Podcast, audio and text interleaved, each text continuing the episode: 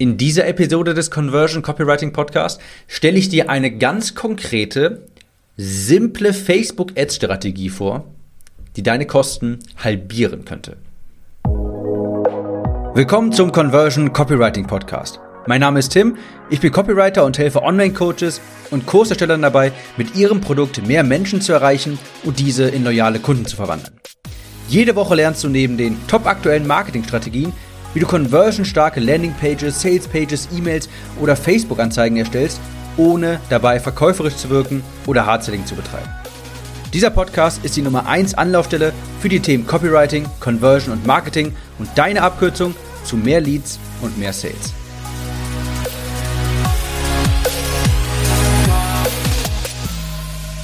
Das wird vermutlich jetzt keine super lange Episode, aber ich verspreche dir, sie hat es in sich. Ja? Bitte nicht einfach so das gesprochene Wort jetzt einfach so ablegen und nebenbei so ein bisschen konsumieren und nicht nichts damit machen. Glaub mir, das kann wirklich, äh, kann deine Kosten wirklich dramatisch senken und deine Einnahmen wirklich massiv auch steigern. Also, nachdem ich jetzt, äh, sagen wir mal, ich bin jetzt ein bisschen was über 600.000 Euro Adspend nach einem Jahr, da bin ich an einem Punkt angelangt, wo, wo das wo ich jetzt langsam auch mal neue Strategien austesten muss, wo ich jetzt nicht mehr einfach nur noch jeden Tag dieselben Lookalikes äh, von Käufern bilden kann und den Werbeanzeigen ausspielen kann. Äh, das funktioniert immer noch, ja, also damit bin ich immer noch profitabel, ist alles super, aber man merkt natürlich über die Zeit nimmt die Performance da schon ab.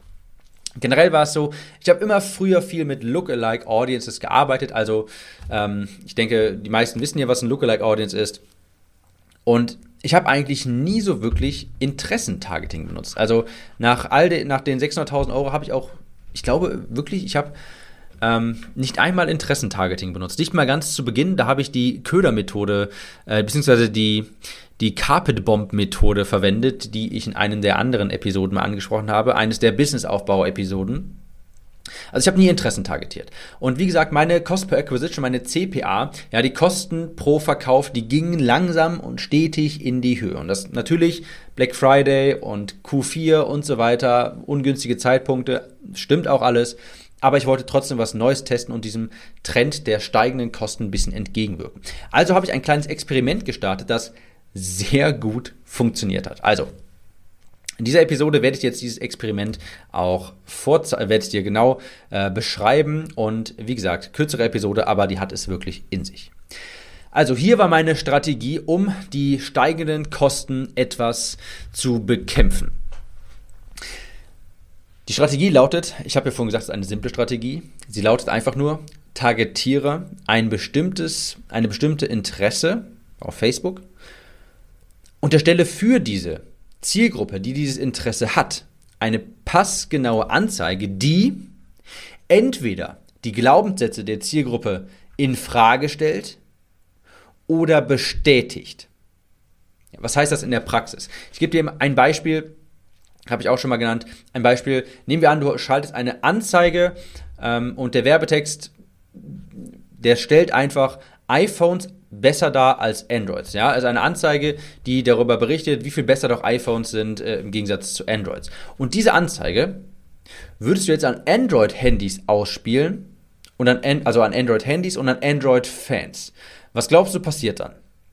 Du bekommst dann extrem viel Engagement. Du bekommst sehr viele Klicks und dadurch natürlich auch günstigere Kosten, weil diese Anzeige ist ja passgenau auf die Zielgruppe ausgerichtet. Du hast eine Anzeige, da steht drin, iPhones sind so viel besser als Android und die spielst du genau an die Zielgruppe aus, die das nicht hören will. Also du stellst die, die Glaubenssätze quasi in Frage, beziehungsweise du, in Englischen sagt man, ähm, ruffle some feathers, also ein bisschen, du, du bürstest ein bisschen gegen den Strich bei denen. Und das sorgt natürlich für viel Engagement. Natürlich auch so ein bisschen Negatives. Ja, manche Leute fühlen sich angegriffen, aber das ist auch gut so. Du bekommst Engagement.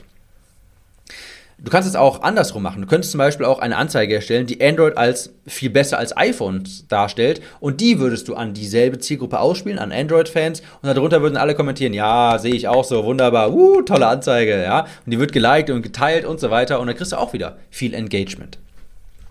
Das ist nun mal ein Beispiel, um das Prinzip zu verdeutlichen. Das ist jetzt insofern ein schlechtes Beispiel, als dass du so eine Anzeige nicht wirklich monetarisieren kannst. Aber hier ist mal ein anderes Beispiel. Nehmen wir an, du vertreibst eine High-Carb-Diät. Ja, du bist in der Abnehmbranche und dein Ansatz ist eine High-Carb-Diät, also viele Kohlenhydrate. Sprich, du bist Low-Carb-Gegner. Wenn du ein Low-Carb-Gegner bist, dann schreibst du eine Anzeige, in der du in der du aussagst, dass Low-Carb-Diäten nicht funktionieren, dass sie nur Nachteile haben, dass sie im Jojo-Effekt enden und so weiter. Und diese Anzeige, die Anti-Low-Carb-Anzeige quasi, mit der targetierst du Low-Carb-Fans ja, und schaltest das an diese Zielgruppe ähm, und du ziehst quasi etwas über Low-Carb her. Auch hier, du bürstest quasi ein bisschen gegen den Strich. Du weißt, dass diese Anzeige, dass die Zielgruppe Low Carb Fans sind und jetzt sehen die eine Anzeige, wo das, wo ihre Glaubenssätze quasi in Frage gestellt werden. Und hier bekommst du auch wieder sehr viele Kommentare, viel Aufmerksamkeit. Ein anderes Beispiel, du schaltest eine Anzeige an Gary Vaynerchuk Fans. Für ganz kurz für die Leute, die ihn vielleicht nicht kennen, das ist ein sehr bekannter amerikanischer Speaker, der sich sehr viel für das Hasseln ausspricht. Ja, also er sagt immer, du musst jeden Tag arbeiten, das ganze Wochenende durch und stehst auf, du arbeitest und gehst wieder schlafen und das machst du den ganzen Tag und das machst du sieben Jahre lang und so weiter. Also Anhänger von Gary Vaynerchuk haben eine bestimmte Mentalität und zwar sie sind pro Hasseln und pro viel arbeiten und so weiter. Und jetzt kannst du auch wenn du weißt, dass diese Zielgruppe, die das Interesse hat, diese Mentalität hat, kannst du das quasi als Hook benutzen, um deine um Engagement für deine Anzeige zu produzieren. Also du kannst davon ausgehen, dass diese Zielgruppe, die das Interesse Gary Vaynerchuk hat, du kannst davon ausgehen, dass diese zustimmen würde, wenn du sowas das schreiben würdest wie, oh, wenn du den Business aufbauen willst, du musst ja den ganzen Tag arbeiten und hasseln und du liebst es und dieses und jenes. Die Leute, die Fans werden das erstmal durchlesen, das für gut befinden und dann hast du eine sehr gute Grundlage, um einen Call to Action auszusprechen. Du nimmst quasi, du weißt ja, wenn du ein bestimmtes Interesse targetierst, dass ein Großteil der Gruppe bestimmte Glaubenssätze hat. Und diese Glaubenssätze benutzt du quasi als Hook, als Einstieg in deine Anzeige, um nachher auch deinen Call to Action auszusprechen.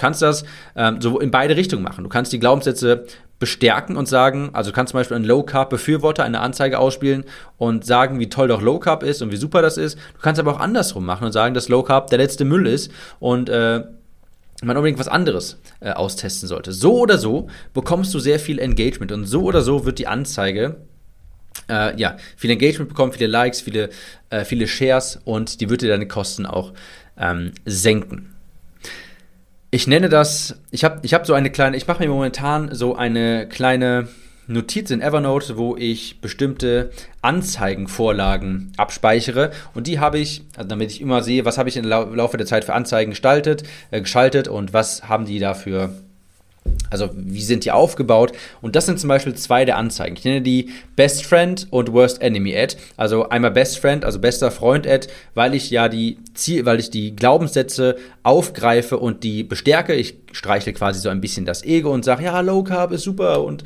weil ich ja weiß, das sind Low Carb Fans. Oder halt Worst Enemy Ads, wo ich sage, Android ist der letzte Müll und das spiele ich an Android-Fans aus. Das ist eine kürzere Episode, aber sehr wertvoll. Setz das mal um und ich bin mir sicher, du wirst hervorragende Ergebnisse einfahren. Wenn du noch mehr solcher Anzeigenstrategien hören möchtest, wenn du noch äh, wissen möchtest, was ich sonst noch für ähm, Anzeigenvorlagen in meiner kleinen Evernote-Notiz habe, von der ich vorhin sprach, dann lass es mich wissen. Und zwar am besten über eine Bewertung natürlich bei iTunes. Äh, ganz geschickte Methode von mir hier, um mehr Bewertungen einzuheimsen. Wenn du das möchtest, äh, schreib mir eine Bewertung auf iTunes und ja, schreib das da rein, dass du mehr von diesen Vorlagen hören möchtest. Ähm, und wer weiß, vielleicht werde ich das dann ja machen. Ja, werde ich sowieso. Bis zur nächsten Episode.